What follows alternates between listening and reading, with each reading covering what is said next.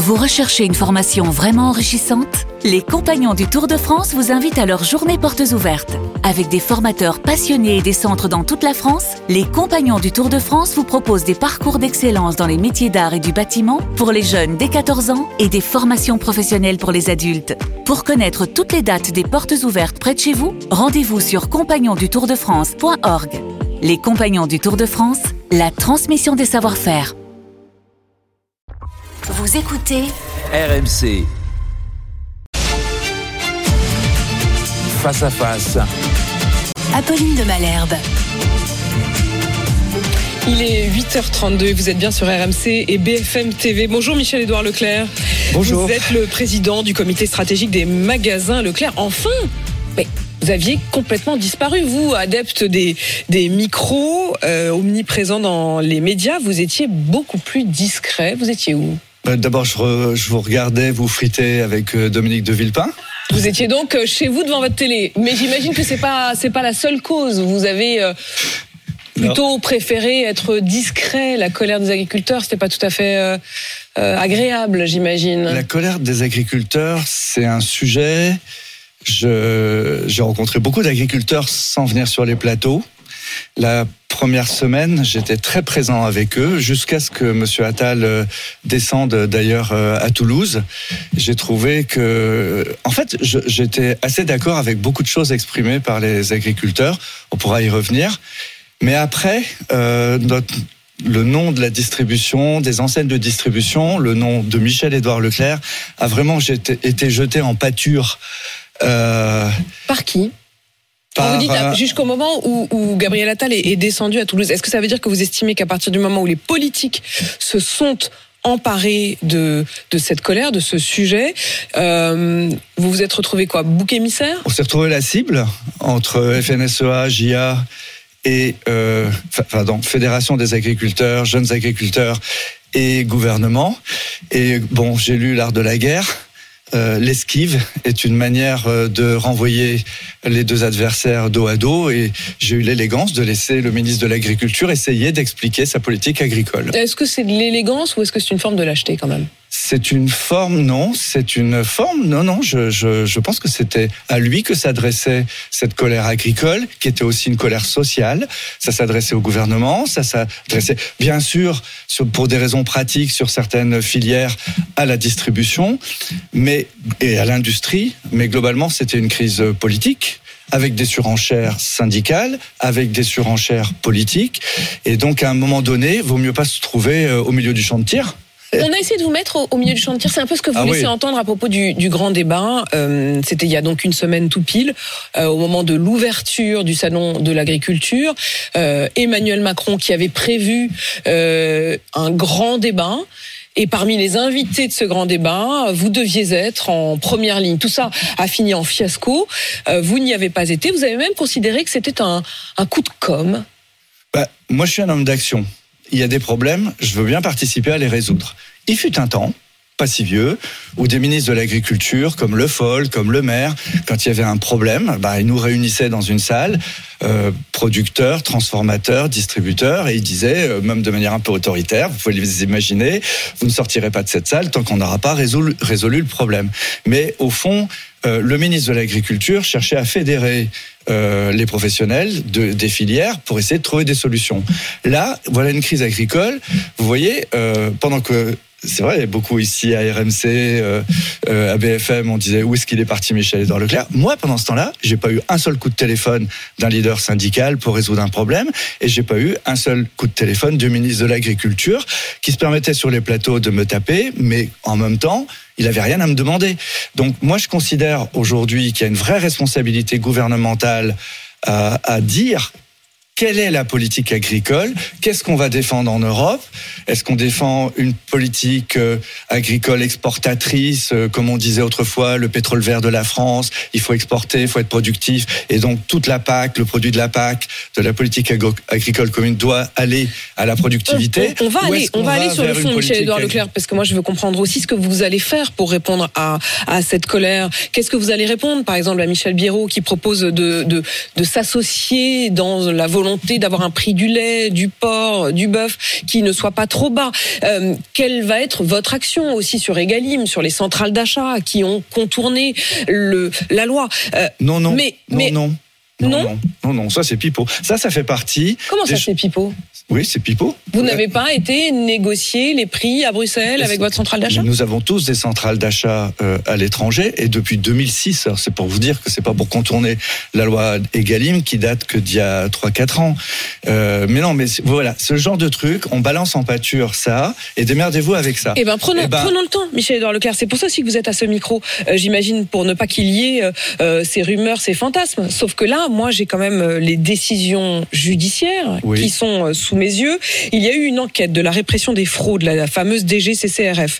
Après cette enquête, le ministère de l'économie, Bercy, a estimé que euh, vous aviez mené des pratiques restrictives de concurrence. En gros, ils disent que vous vous êtes entendu avec votre colloque de centrale d'achat, si je peux me permettre, c'est-à-dire, il me semble que c'est le, néerlandais, vous vous êtes retrouvés ensemble à Bruxelles pour imposer aux fournisseurs c'est les mots imposés aux fournisseurs qui approvisionnent vos magasins en France de négocier avec Eurelec en Belgique et de conclure des contrats faisant appliquer la loi belge. Non, d'abord, d'abord, euh, euh, depuis 2006. Euh, sachant que nous ne pesons que très peu par rapport aux multinationales, Leclerc, ça représente 2,6% du chiffre d'affaires mondial de Nestlé. Hein.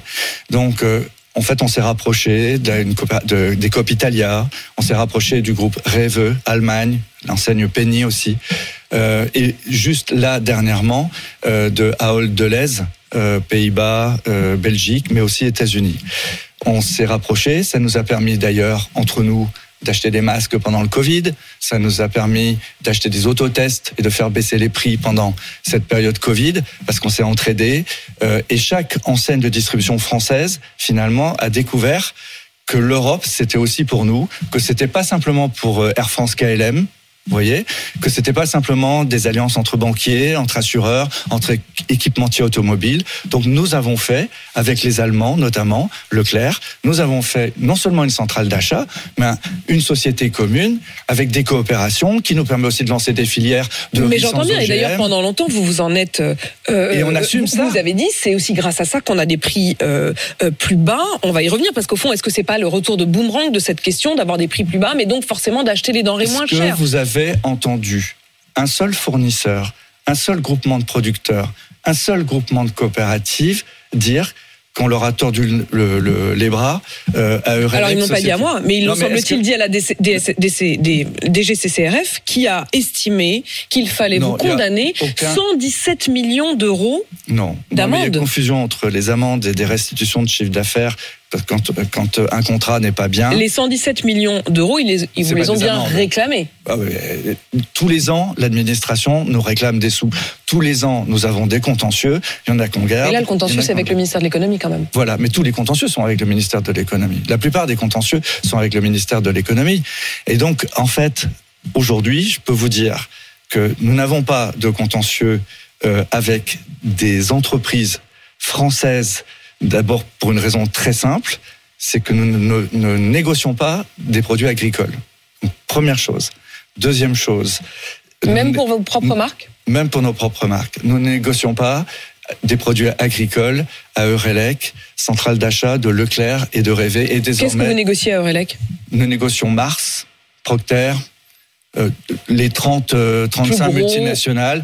Euh, comment Bruno Le Maire nous a envoyé négocier Rappelez-vous l'histoire du panier euh, qu'il fallait que le panier anti-inflation. Voilà, il avait considéré qu'il y avait 75 multinationales qui n'avaient pas fait le job. Deux rapports de l'inspection générale des finances avaient estimé que dans les 21% d'inflation que les Français se sont tapés là en, en, deux ans, il y avait beaucoup de dividendes et beaucoup de marges d'entreprises industrielles. Donc nous sommes les entreprises avec lesquelles nous négocions euh, aujourd'hui en Europe sont des multinationales. Mais et vous, non vous pas, comprenez bien, il y a, une, il y a quelque chose de très, de très paradoxal à se retrouver à parler toute la journée, ici même ou ailleurs, euh, de la loi Egalim, de la loi des Crozailles.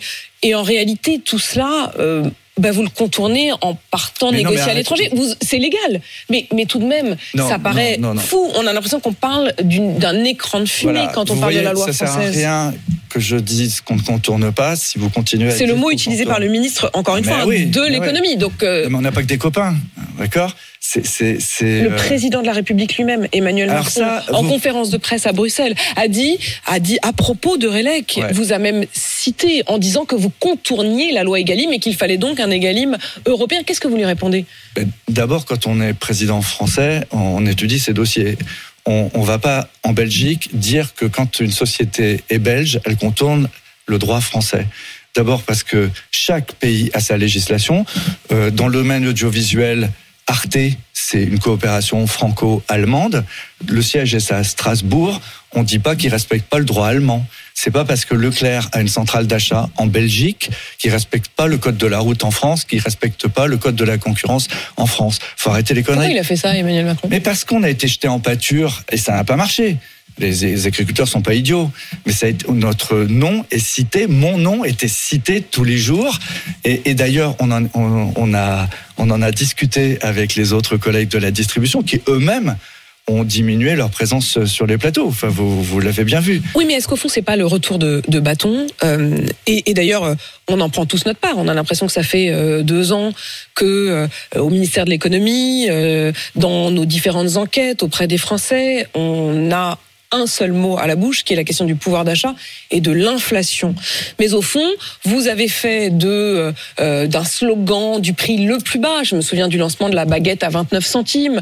On pourrait parler de la côte de porc à 2 euros. Euh, est-ce que c'était franchement une bonne nouvelle d'annoncer Ouais. tout ça? Est-ce que c'était une bonne chose? Oui, j'assume ça.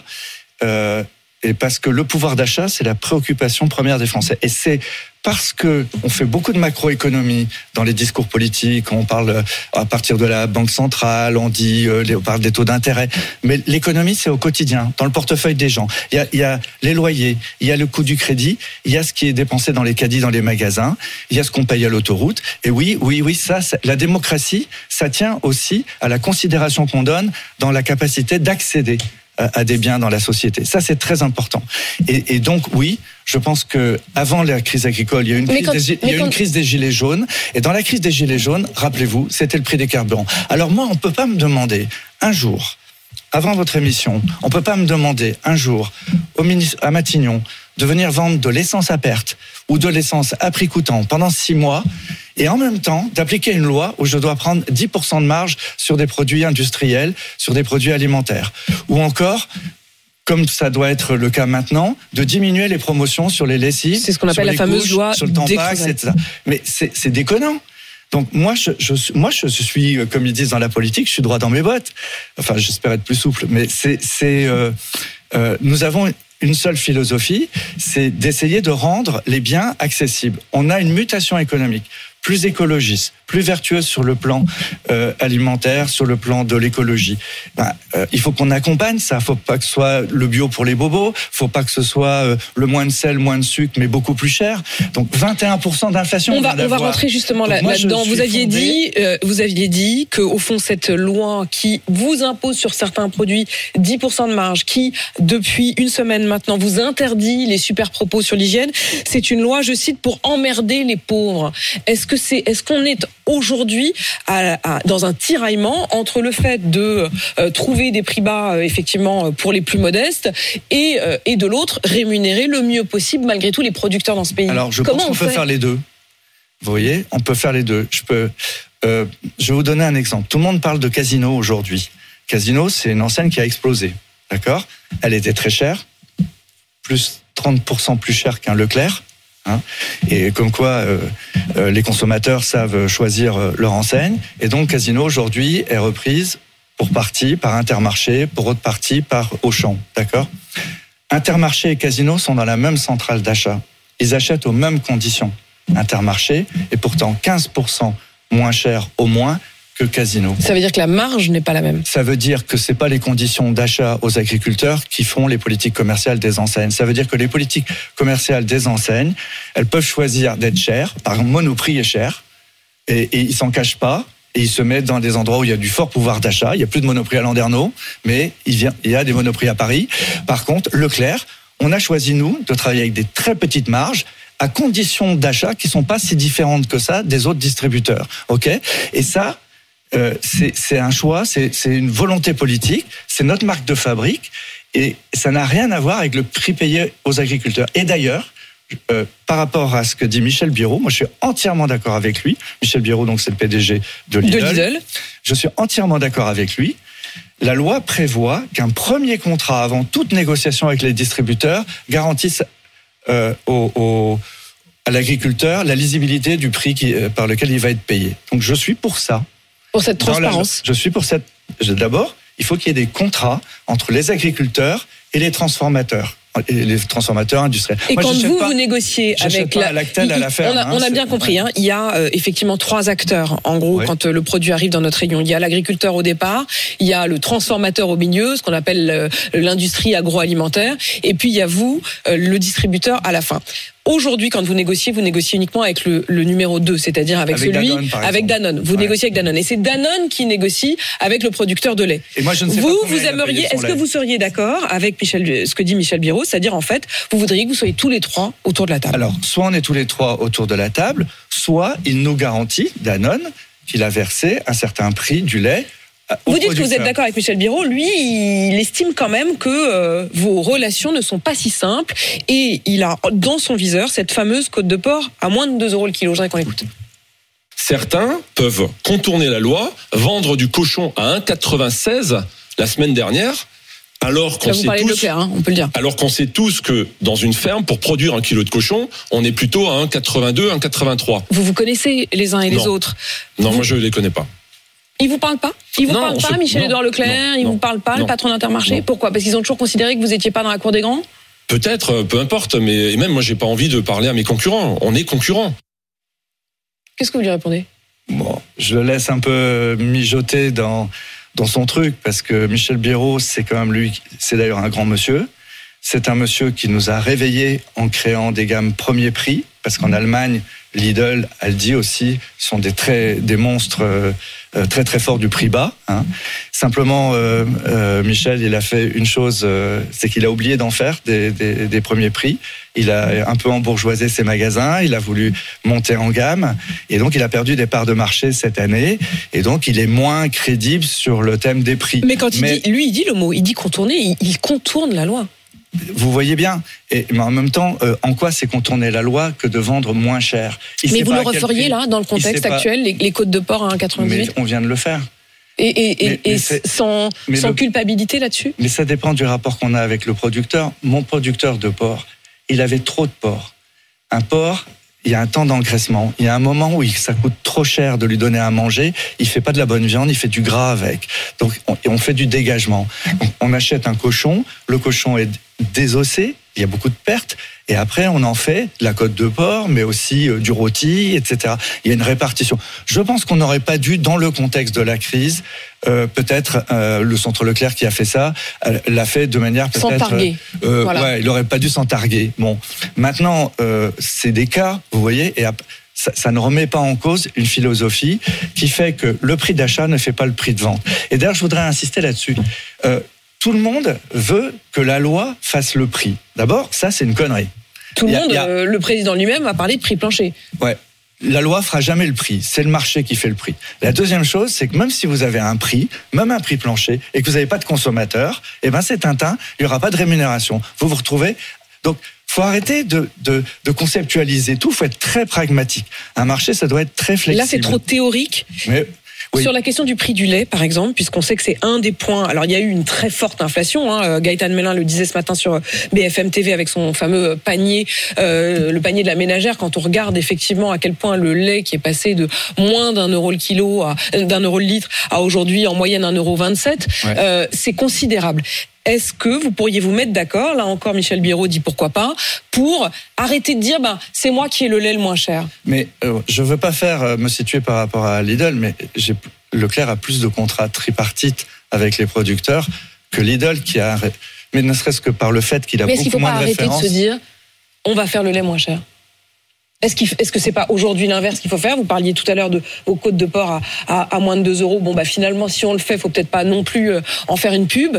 Euh, est-ce qu'aujourd'hui l'inverse ne serait pas vrai? Est-ce qu'aujourd'hui vous pourriez pas peut... dire, bah nous, on a décidé que désormais le lait, on le trouverait, bah oui, faudrait y mettre le prix, mais parce qu'on se met tous d'accord. Mais si on se mettait tous d'accord, il faudrait à ce moment-là que le politique le défende aussi au niveau des frontières, parce que faire payer plus cher le lait aux Français, alors qu'il y a du lait moins cher à côté.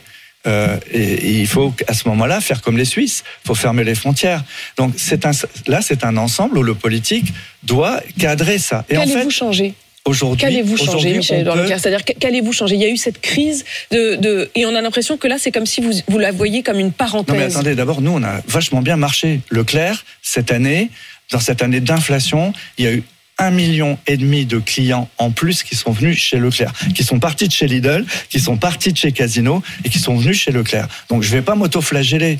Et s'ils sont venus, c'est pas pour les beaux yeux de Michel Edouard, c'est pas parce que je passe avec vous à la télé, c'est parce que dans le portefeuille, il y avait moins de dépenses dans les centres Leclerc. C'est aussi parce que j'anime une coopérative avec des propriétaires de magasins qui, comme Système U, comme les intermarchés, on investit beaucoup dans l'attractivité de nos magasins. Donc voilà, on a, on a ça nous, on peut apporter. On est, la, on est la seule chaîne de distribution qui avons cru en volume en France cette année. Donc, le prix bas, c'est pas acheté comme ça, d'accord? La deuxième chose, parce que ça sert à rien. Si, si, vous, si vous, on vous garantit un prix mais que vous vendez pas, vous restez avec. Et c'est la raison pour laquelle, d'ailleurs, cette année 2024, on n'en parle plus là. On va, on a été négocié. On a été négocié des baisses. À Et l'inflation demande... est derrière nous? Et l'inflation est derrière nous. Et Bruno Le Maire viendra pouvoir vous dire, ou Olivia Grégoire, qu'effectivement, euh, l'inflation est derrière nous. Et heureusement qu'on a eu ces centrales d'achat euh, internationales. Nous avons réussi à casser ce rythme d'inflation.